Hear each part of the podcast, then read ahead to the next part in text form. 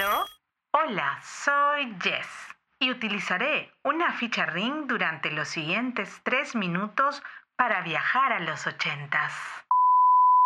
Cuando era pequeña, viví en el Callao, en la calle García Calderón, a media cuadra de la iglesia Don Bosco. En la esquina estaba ubicada la pequeña bodega. Al frente quedaba la panadería. En la otra esquina, en la calle Cepita, estaba la bodega de Sarita, una japonesa. Para nosotros, en esa época, todos los orientales que vivían en nuestro país eran denominados chinos.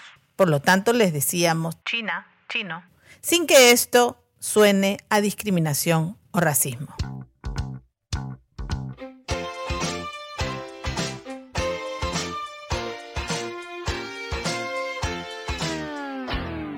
Un cuarto para las cinco. Décadas.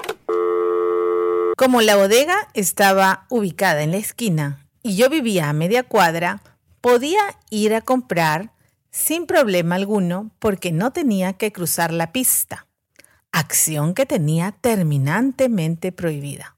Y la cumplí a cabalidad. Me enorgullezco de eso. Me encantaba ir a comprar. Para mí significaba independencia, es decir, sentirme capaz de poder hacerlo sola. Responsabilidad, porque confiaban en mi capacidad de llevar el dinero, recibir el vuelto y traerlo completo. Ya en el lugar podía observar al detalle todo lo que ahí vendían, cómo despachaban los productos, los afiches que pegaban en sus paredes, sobre todo los nuevos que iban llegando para reemplazar a los que ya el sol había desteñido. El color que primero absorbe el sol es el negro y el magenta, quedando solo algunos matices de tinta amarilla y algo más de cian. Desde ahí, ya mi inclinación al apasionante mundo de la impresión gráfica.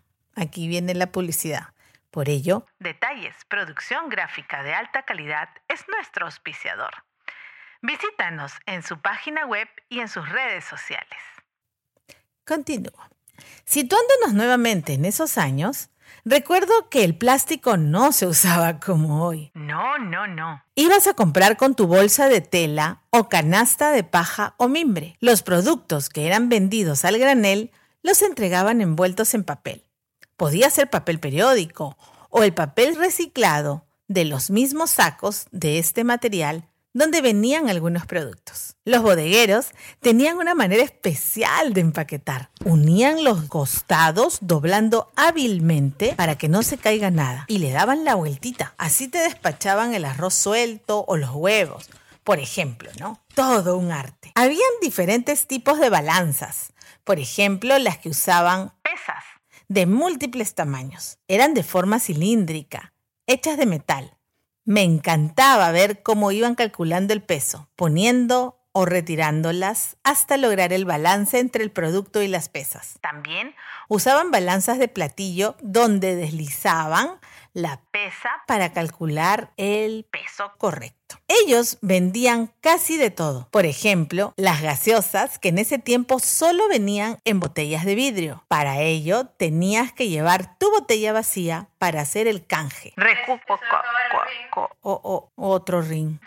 Sí. Ok. Gracias, Nat. Eh, Bueno, ah, estábamos en las gaseosas. Entonces, recuerdo las bebidas ya extinguidas, como las marcas Lulú, en varios sabores y colores. la bebida Crush, Sabor a naranja. En su botella color marrón. La Royal Crown Cola, Las bebidas que venían en la presentación era la botella chica y la botella mediana. Las de litro fueron posteriores.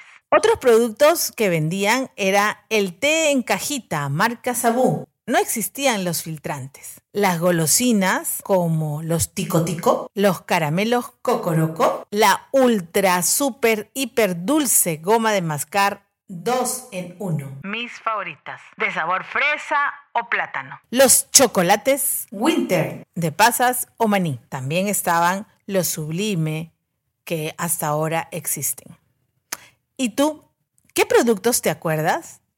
¿Cuáles golosinas te gustaba comprar? ¿Qué productos han perdurado en el tiempo? Me voy corriendo a comprar a la bodega de por mi casa y pedirle a la casera que me dé una gaseosa pirañita para evocar con todos los sentidos esa época.